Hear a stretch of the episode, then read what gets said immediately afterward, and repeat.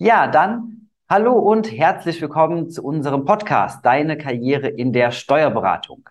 Wir sprechen in dieser Serie ähm, ja deutlich ähm, mit starkem Fokus immer wieder über das Thema der ganz großen Gesellschaften, der Big Four Steuerberatungen. Ähm, immer wieder mit dem Fokus darauf, was spricht dafür, was ist spannend, warum entscheiden sich ähm, Fachkräfte wirklich für den Weg bei einem dieser ganz großen Gesellschaften zu arbeiten, beziehungsweise, darüber werden wir heute sprechen, was spricht denn vielleicht dagegen? Warum entscheidet man sich dafür, ähm, eben einen anderen Weg einzuschlagen oder wenn man eben mal den Fuß in so eine Gesellschaft gesetzt hat, was spricht dann dafür, dass man sich dann vielleicht doch für einen anderen Weg entscheidet? Und dafür, ähm, ja, herzlich willkommen bei uns im Podcast, lieber Herr Markfort heute. Jawohl, vielen Dank, dass ich dabei sein darf. Sehr, sehr gerne. Ähm, freue mich sehr, dass Sie sich bereit erklärt haben und dass das ähm, ja so unkompliziert funktioniert. Ähm, wir kommen auf das eigentliche Thema gleich genau zu sprechen. Da haben Sie, glaube ich, eine ganze Menge, ähm, was Sie da wirklich erzählen können, auch mit sehr, sehr spannenden Einblicken. Zunächst einmal unsere Hörerinnen und Hörer kennen das Prozedere schon am Anfang, um Sie persönlich eben einfach so ein bisschen zu, ähm, kennenzulernen. Ähm, einmal, was machen Sie denn beruflich überhaupt? Wie ähm, ist Ihre ja, Berufsbezeichnung? Was machen Sie? Toll. Also ich bin Diplomkaufmann, Wirtschaftsprüfer und Steuerberater ähm, in eigener Kanzlei ähm, hier im kleinen Warendorf im Münsterland.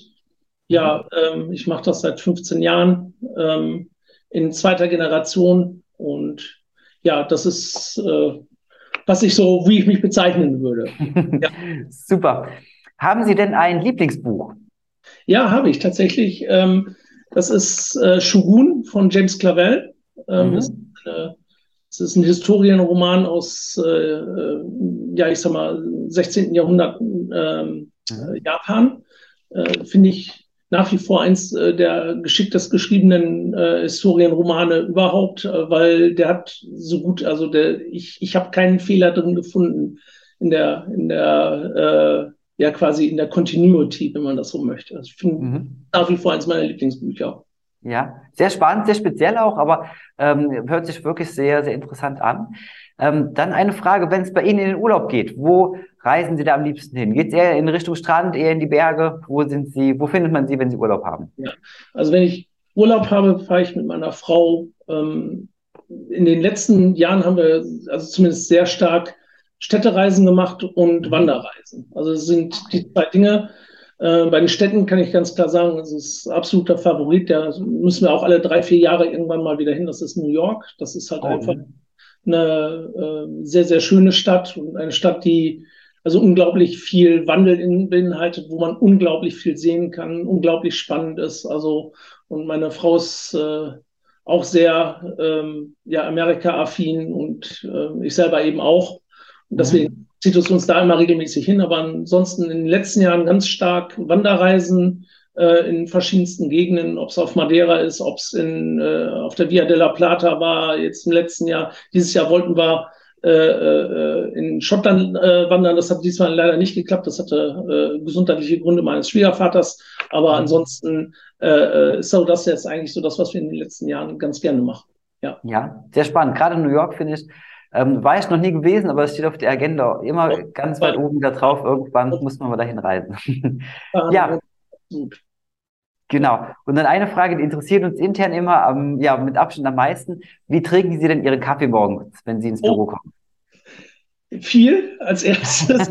das ist super. Äh, äh, viel, viel Milch, viel, äh, viel Zucker. Ähm, mhm. äh, das ist, wir haben, das ist also quasi neben dem Coupera die zweitwichtigste Maschine äh, die wir haben, das ist die Kaffeemaschine. Also es ist schon wichtig, äh, gut hydriert mit Kaffee zu sein. Das ist wichtig. Ja, ja das kann ich nur bestätigen.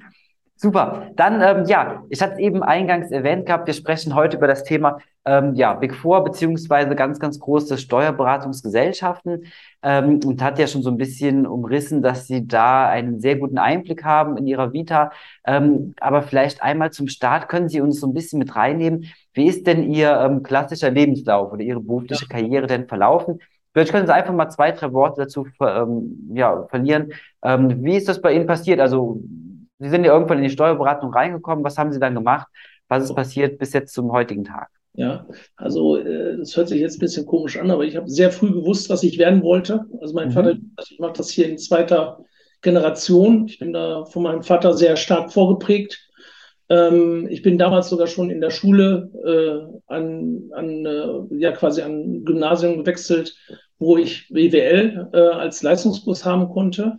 Mhm. Ähm, nach meinem Wehrdienst dann, ähm, das war 697, ähm, bin ich in Münster an der Westfälischen Wilhelms-Universität angefangen, BWL zu studieren. In der mhm. Folge nach dem Studium bin ich ähm, zunächst ein halbes Jahr bei der BDO gewesen in Bonn. Mhm. Dann hatte ich halt nochmal die Möglichkeit, in die USA zu gehen für ein Jahr.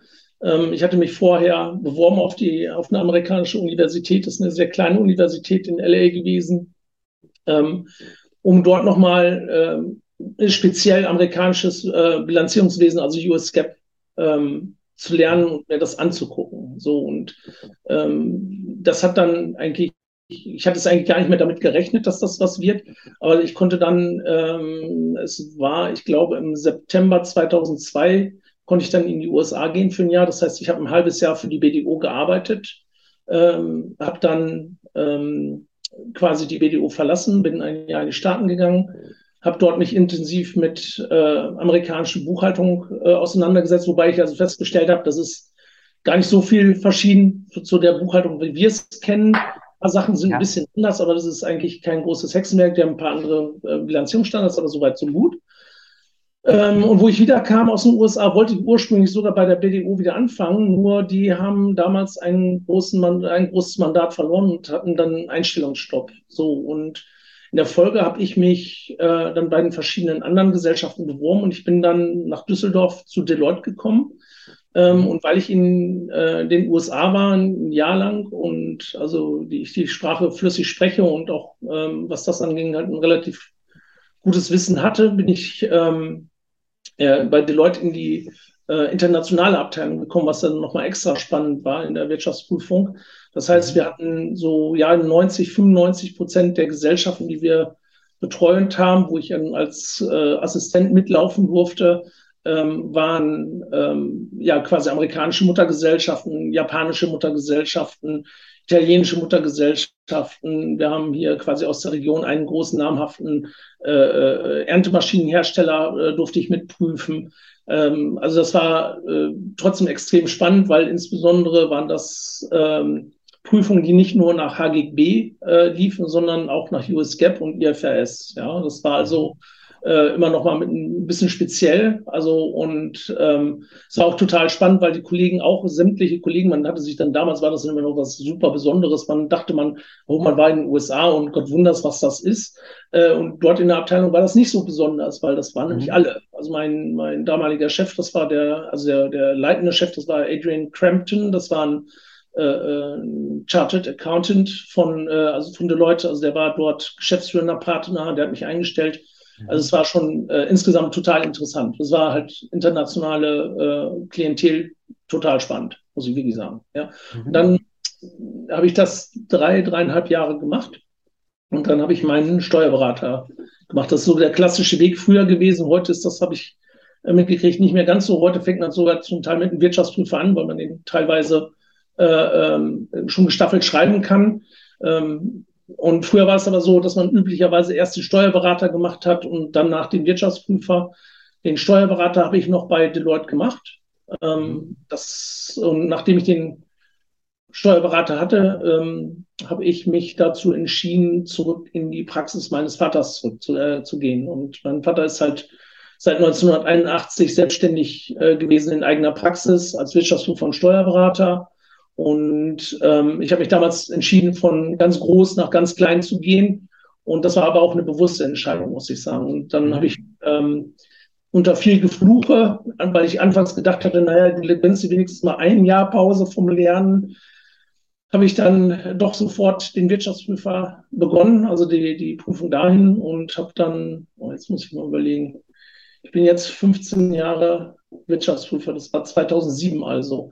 2007 mit 31 Wirtschaftsprüfer gemacht und bin seitdem quasi selbstständig als Wirtschaftsprüfer in eigener Praxis unterwegs. Habe dann auch in dem gleichen Jahr, wo ich einen Wirtschaftsprüfer habe, die Praxis von meinem Vater überschrieben gekriegt. Das war, äh, war ich auch sehr dankbar drum. Also mein Vater hätte es zu dem, zum Zeit, dem Zeitpunkt in seinem Alter, ich glaube, er war 63, gar nicht machen müssen, hat das aber gemacht äh, und hat mich da so quasi äh, sofort in die Verantwortung genommen, was das angeht. Und das war auch also aus meiner Sicht das absolut Richtige, war äh, für mich absolut äh, ähm, die richtige Entscheidung. Nachgang. So, das mhm. ist so. Und seitdem bin ich halt in, im Mittelstand unterwegs, was das angeht. Wir beraten von ganz kleinen, wirklich Einzelunternehmen und äh, Einnahmenüberschussrechnungen von kleinsten Unternehmen bis hin zu ähm, großen und mittelgroßen äh, Kapitalgesellschaften, Personenhandelsgesellschaften. Wir haben, ähm, wir sind ein bisschen spezieller auch unterwegs. Das heißt, die Kolleginnen und ich machen Prüfungen von ähm, Investmentfonds, einen kleinen ähm, ja, mittelständischen Investmentfonds, der wird geprüft, der ist unter BaFin-Aufsicht. Das machen wir. Wir haben ähm, viele Prüfungen nach Haushaltsgrundsätzegesetz. Wir machen ähm, kleinere Industrieunternehmen, äh, die prüfungspflichtig sind. Also in dem Bereich sind wir vollkommen unterwegs. Wir sind, machen aber auch normale Steuererklärungen wie Einkommensteuererklärungen. Es ist von allem etwas dabei. Es ist also ein sehr, sehr abwechslungsreiches Thema. Und das muss ich sagen, also da, da steht dem das bei den großen vier nicht nach. Das ist genauso interessant. Ich sagen. Ja. ja, okay, super. Also vielen Dank schon mal vorab. Das ist, glaube ich, ja. zum Start vor allem sehr sinnvoll, wenn man da halt einmal ja, so einen kleinen Einblick eben bekommen hat in ähm, ja, den Verlauf ihrer, ähm, ihrer Karriere bislang. Ähm, jetzt ist es natürlich so, und das ist äh, ja heute auch der, ähm, so der Fokus, über den wir sprechen wollen. Ähm, für ganz, ganz viele Fachkräfte, vor allem ja für sehr viele junge Fachkräfte, ist es so, ähm, das ist halt so ein ganz, ganz großer Traum, dass man sagt, okay, einmal bei dem Big Four zu arbeiten, irgendwie einen Fuß da reinzubekommen und dann hat man es quasi geschafft. Ähm, bei Ihnen war das jetzt so gewesen, Sie hatten das. Also Sie waren in der Situation, dass Sie da ja wirklich in einer ordentlichen Position auch waren, ja. Äh, ja. mit den entsprechenden Karriereaussichten und haben sich dann ganz bewusst, ich habe es mir gerade aufgeschrieben, Sie haben eben gesagt, ähm, dazu entschieden, von ganz groß nach ganz klein zu gehen. Ähm, genau. was waren für Sie damals die Beweggründe gewesen, um wirklich zu sagen, okay, ich gehe jetzt diesen bedeutenden Schritt und gehe eben einfach halt zurück und sage, hier, da geht es nicht mehr weiter und ich mache jetzt was anderes? Mhm. Ähm, einer der Hauptbeweggründe. Also man, ich hätte, also wenn ich, wenn ich bei Deloitte gewesen äh, geblieben wäre, hätte ich dort meinen Wirtschaftsprüfer gemacht. Also das wäre stand für mich außer Frage, dass ich das tue. Und ich wäre auch mit Deloitte damals gab, also gerade meine Abteilung, das war regelmäßig Stand der Dinge, dass Kollegen äh, für zwei Jahre äh, Austausch in den USA machten. Also wir hatten mhm. das gleiche quasi von japanischen Kollegen, hatten einen Japanese Desk in Düsseldorf wo japanische Kollegen nach Deutschland gekommen sind, um hier in Deutschland zu arbeiten. Und das Gleiche hätten wir in den USA, also hätte ich auch in den USA wahrscheinlich, ich glaube, also wenn ich mich sehr darum bemüht hätte, ich hätte das gemacht, weil, ähm, wie gesagt, ich hatte US-Gap-Vorerfahrungen, das, also ich bin auch immer auf die US-Gap-Prüfung mitgekommen aus dem Grund und hätte das gemacht. So, was war der Grund, warum ich gesagt habe, ähm, es ist gut. Also ich kann als erstes, ich kann sicherlich sagen, die Erfahrung möchte ich nicht missen. Hatte ich in unserem Vorgespräch auch schon gesagt. Das ist eine Erfahrung, die war für mich prägend. Das war also unglaublich interessant. Das war toll, weil man, weil man viel auch mit ausländischen äh, Kollegen zu tun hatte und viel mit äh, ausländischen Kunden. Das war total spannend, muss ich sagen. Ähm, warum bin ich gewechselt? Man muss ganz klar sagen, ähm, wo Licht ist, ist Schatten. Das ist so interessant es ist. Ähm, der Druck in den Big Four ist extrem hoch. Das muss man sagen. Also die Arbeitslast ist hoch. Das ist nicht nur ein Gerücht, die ist hoch. Das heißt, ähm, Überstunden äh, ist keine Frage, dass die gemacht werden. Das ist keine Frage. Ich habe auch mal eine Mal in Vorbereitung auf ein Peer Review mit einem Kollegen bis um ein Uhr morgens da gesessen und den Peer Review mit vorbereitet. Ja, ähm, das sind alles Dinge gewesen. Also die Arbeitszeiten ist das eine. Das ist, muss ich ganz klar sagen. Also, wo ich damals dann vielleicht um 8 Uhr zu Hause war, bin ich heute um Viertel nach fünf zu Hause. Hört sich komisch an. Ja, ich fange aber um 8 Uhr an. Ich bin um 5 Uhr zu Hause. Freitagnachmittag ab 1 Uhr ist zu. Jetzt denkt man, ja, kann das überhaupt was werden? Ja, kann es. Weil ich muss auch immer sagen, das war eben genau auch so ein Punkt. Die Arbeitsbelastung dort und der Druck, der dahinter steht, ähm, der kann einem auch schon, wenn man da sich nicht sofort von abgrenzt, schon zusetzen, sage ich mal vorsichtig. Ja, das kann man eine Zeit lang machen. Aber permanent immer um zehn Stunden arbeiten ähm, oder länger. Und das war natürlich in der Vorbereitungszeit auch so zum Steuerberater, dass man kaum Urlaub genommen hat, weil man den ganzen Urlaub aufsparte, um mhm. die Prüfungen machen zu können.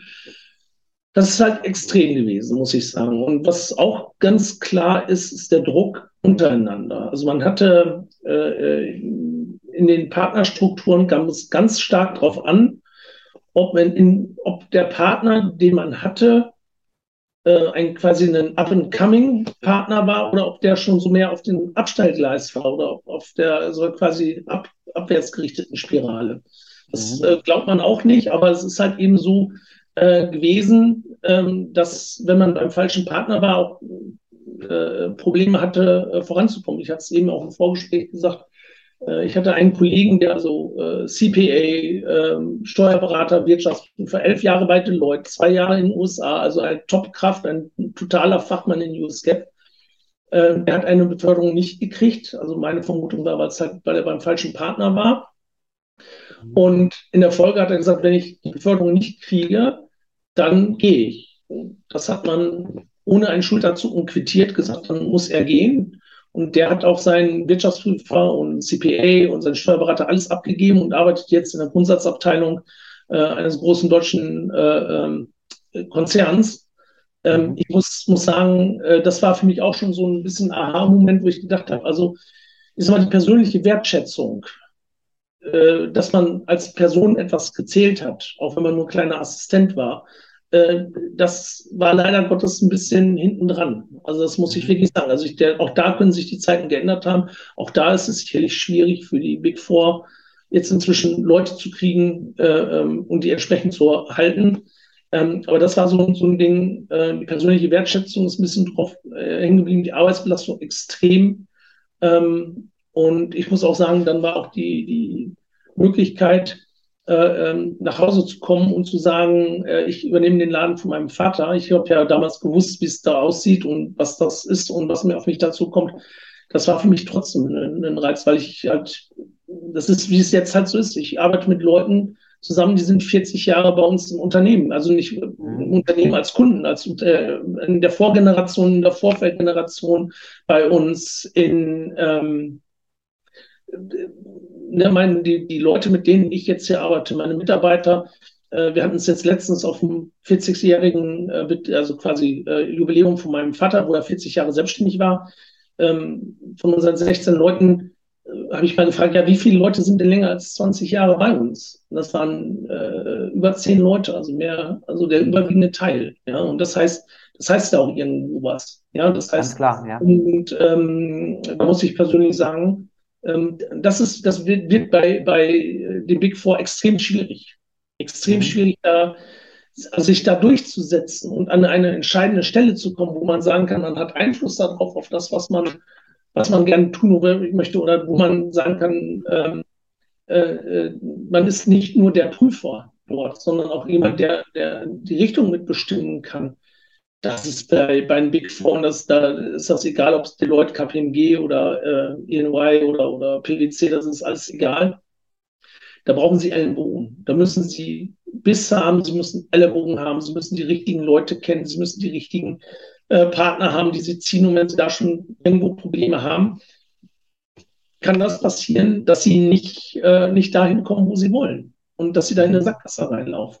Und das ist auch zum damaligen Zeitpunkt war es auch so zum Teil gewollt aus den Personalabteilungen, also ich unterstelle das jetzt mal, äh, dass ein gewisser Headcount stattfindet jedes Jahr. Weil mhm. äh, mit jedem Jahr, wo man quasi in der, in der Branche war, wurde man vom, vom Abrechnungssatz höher gestuft. Und weil damals die Budgets knapper waren, hat man immer geguckt, wenn, ähm, wie viele Stunden können wir darauf verwenden wenn, wenn man Professional war, das war ein, ähm, äh, quasi ein Berufsanfänger oder Praktikant, wurde man quasi auf jedes, konnte man auf jedes Mandat mitfahren, weil das machte quasi nichts aus. Wurde man Senior, das war also die nächste Stufe, wurde das schon was ganz anderes. Da wurde es schon schwieriger, weil man dann, wenn man zu viele Seniorstunden drauf hatte, das Budget quasi aus dem Ruder lief. Ja. Mhm. Und in Zeiten, wo damals zumindest die Budgets zum Teil unter Druck standen, wo dann also zum Teil Budgetkürzungen für ein Prüfungsbudget von 30 Prozent äh, anstanden, äh, da, da, konnte man dann quasi kaum noch, musste man hinterher immer nachgucken, dass das Budget eingehalten wird, dass dann noch genügend Deckungsbeitrag überblieb. Und dann also äh, da hat mir damals mal eine von den Kundinnen gesagt, wo ich gegangen bin, habe ich mich verabschiedet, ich, so, ich, ich mache das jetzt äh, selber und ich gehe weg und sagte, ja, das ist schade immer nach drei Jahren, wenn die Leute uns richtig kennen, äh, dann gehen sie.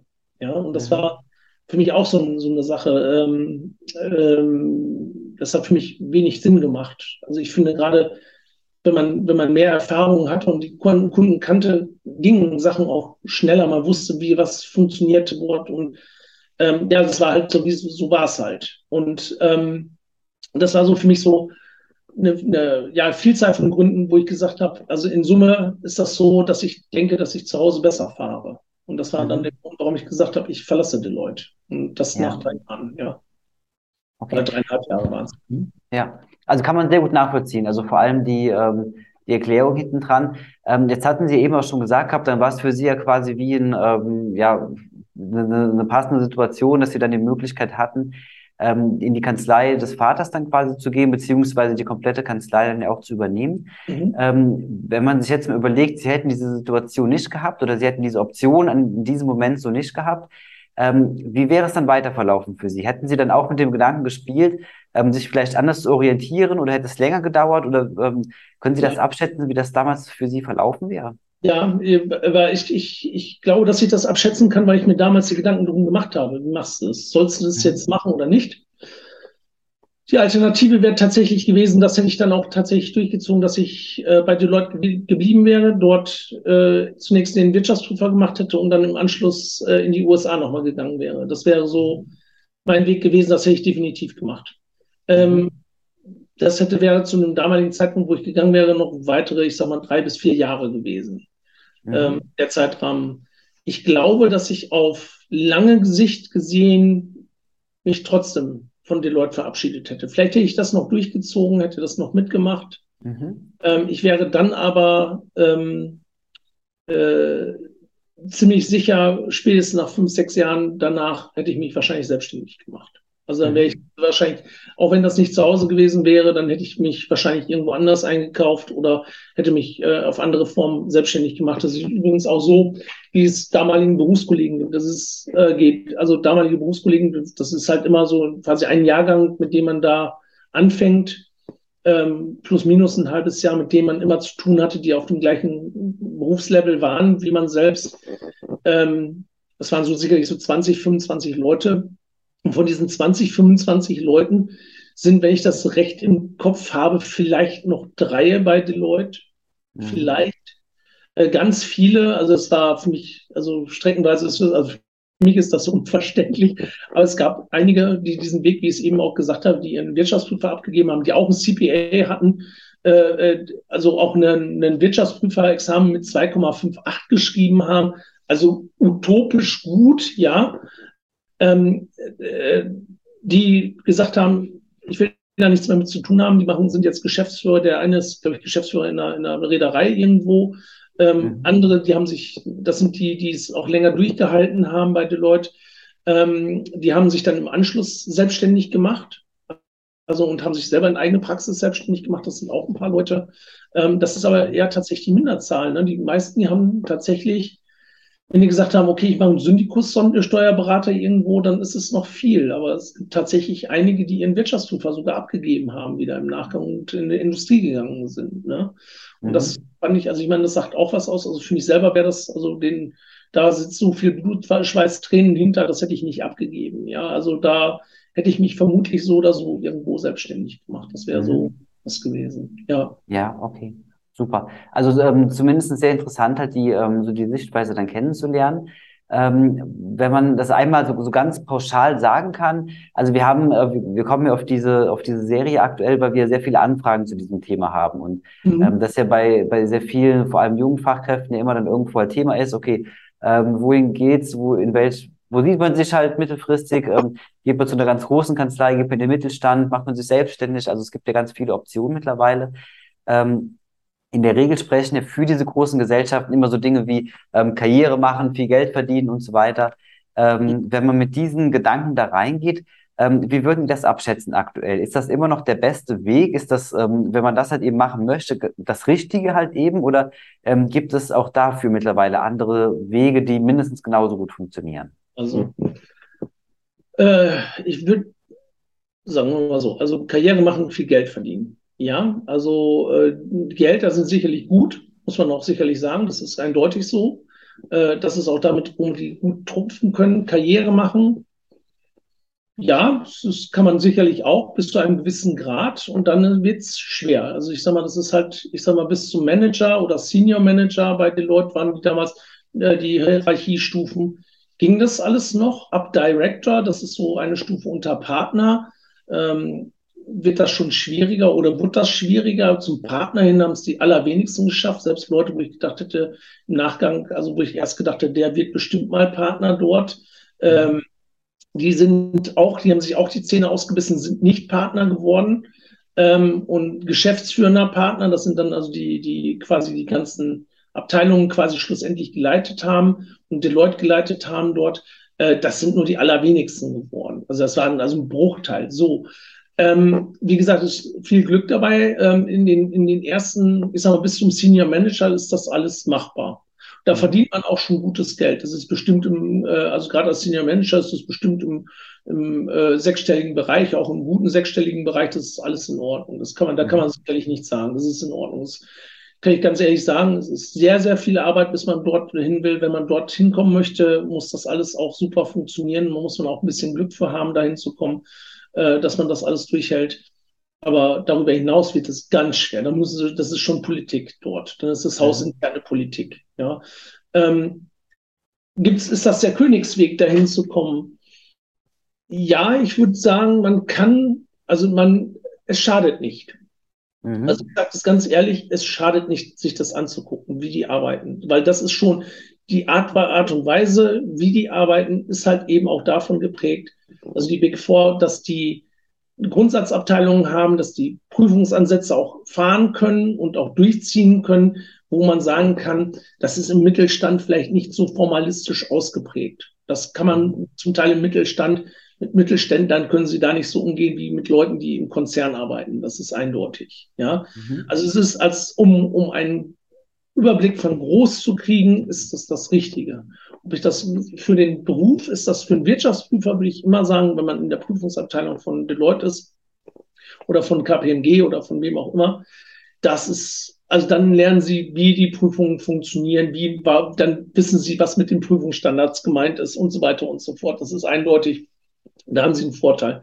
Äh, ob das jetzt für einen Steuerberater das Richtige ist, das, also da finde ich, dass es, da wird es sicherlich beim Mittelständler bessere Möglichkeiten geben, weil das, was verlangt ist beim Mittelständler, dieses, dieses unterschiedliche, diese verschiedenen Metiers, diese verschiedenen äh, Themata, dieses starke Wechseln in den, in den Problematiken, das werden sie beim Mittelständler mehr haben. Weil sie, da haben sie, wie gesagt, wir haben vom, vom Gärtner bis zum Werkzeugfabrikanten, vom äh, Elektro-Großhändler über ein Bauunternehmen, über, über äh, wir haben alles, was dazwischen ist. Also es gibt es ist so mannigfaltig, was da, was da an, an Aufgaben auf einen einprasselt. Ähm, und da würde ich behaupten, steuerliche Fragen, diese Fragen zu beantworten, das ist bei Mittelständler besser. Sie kriegen sicherlich bei, bei Deloitte oder bei PwC, mhm. werden Sie absolute, können Sie ganz äh, tolle Experten für Verrechnungspreise finden, Transferpricing und wie auch immer. Sie können bestimmt ganz tolle ähm, äh, Problematiken zur Körperschaftssteuer und, und alles Mögliche und internationale Beziehungen und internationale Besteuerung. Äh, das können Sie sicherlich dort sehen, ganz bestimmt. Auch Konzernbesteuerung, ganz gar keine Frage für mich. Ja. Mhm. Ähm, aber ich glaube, dass das zum Teil dann eher einseitig ist dort. Ne? Also ich meine, dass, da, dass jemand bei Deloitte seine Buchhaltung machen lässt und seinen Jahresabschluss machen lässt. Naja, dann dann ist da meistens so ein Goldrand äh, um die äh, Bilanz, dass die so viel Geld haben, dann ist dann sowieso alles egal. Ja, also ähm, nein, also das, da glaube ich, also ich glaube, zum Steuerberater geht es beim Mittelständler besser. Zum Wirtschaftsprüfer ist, ist, es schadet es nichts, äh, beim Big Four zu sein. Also ich meine, das ist nichtsdestotrotz, ich meine, das ist ein, vieles davon ist ein theoretisches Wissen. Aus meiner Sicht ähm, ist der wesentliche Erfolgs Rezepte, um, um sicher durch die Prüfung dort zu kommen, ist halt eher das Studium. Ja, das ist halt mhm. eigentlich schon sogar noch eine Stufe vorher, nämlich ähm, ich glaube, dass man, also so habe ich es zumindest empfunden, also mir hat mein Studium insbesondere beim Wirtschaftsprüfer geholfen und beim Steuerberater. Das muss ich ganz eindeutig sagen. Äh, da war der, der höchste Benefit davon. Ähm, da würde ich sagen, dass die, die tägliche Arbeit hilft einem in manchen Bereichen, ja, Ganz, also, aber das würde ich sagen, dass er also für die reine Prüfung ist das, also für die reine Ablegen, das reine Ablegen der Prüfung ist das Studium entscheidend aus meiner Sicht als nachher der Arbeitgeber, weil das gerade zu Anfang von der Karriere ist. Nachher, um Sachen Erfahrungen zu haben, Sachen mal gesehen zu haben, das ist natürlich, ähm, da werden Sie bei Deloitte oder bei PwC oder bei KPMG äh, Dinge sehen, die sieht man als Mittelständler nicht. Aber es ist halt, mhm. deswegen sage ich, es ist nicht falsch, wenn man weiß, ähm, wie die arbeiten und also, das, dass man sieht, also das ist, das, das ist schon super. Also, muss ich wirklich sagen. Das ist Lehrbuch halt, also wenn man sagen will, ich mache eine richtige Prüfung. Ähm, das ist also eine richtige Prüfung nach 316 HGB, das ist, das, das bei Deloitte eindeutig und bei KPMG und bei den großen vier eindeutig, dass so ist, das lehrbuchmäßig. Ja, das, da bin ich mir sehr sicher. Das das ist schon so, ja. Okay, super. Also kann man wirklich sagen, es gibt ähm, ganz viele Aspekte, die, ähm, wir, wir haben jetzt die Erfahrung gemacht, auf der einen Seite dafür sprechen, auf der anderen Seite eben ähm, vielleicht nicht zwingend dafür sprechen und ähm, man muss es halt dann aus der individuellen Sicht halt eben entsprechend bewerten kann. Und ich glaube, das ist ähm, als, als Fazit dann irgendwo zu sehen, glaube ich, schon eine sehr interessante Geschichte, gerade wenn man dann halt jetzt die einzelnen Aspekte sich dann ähm, Nein, also, sich anguckt man muss, ja. man muss es wirklich, wie Sie gesagt haben, das muss man individuell für sich klar machen. Ähm, wenn man große Arbeitsbelastung nicht scheut ähm, und also wirklich sagt, äh, äh ich möchte einen Einblick haben, wie die großen vier auch arbeiten.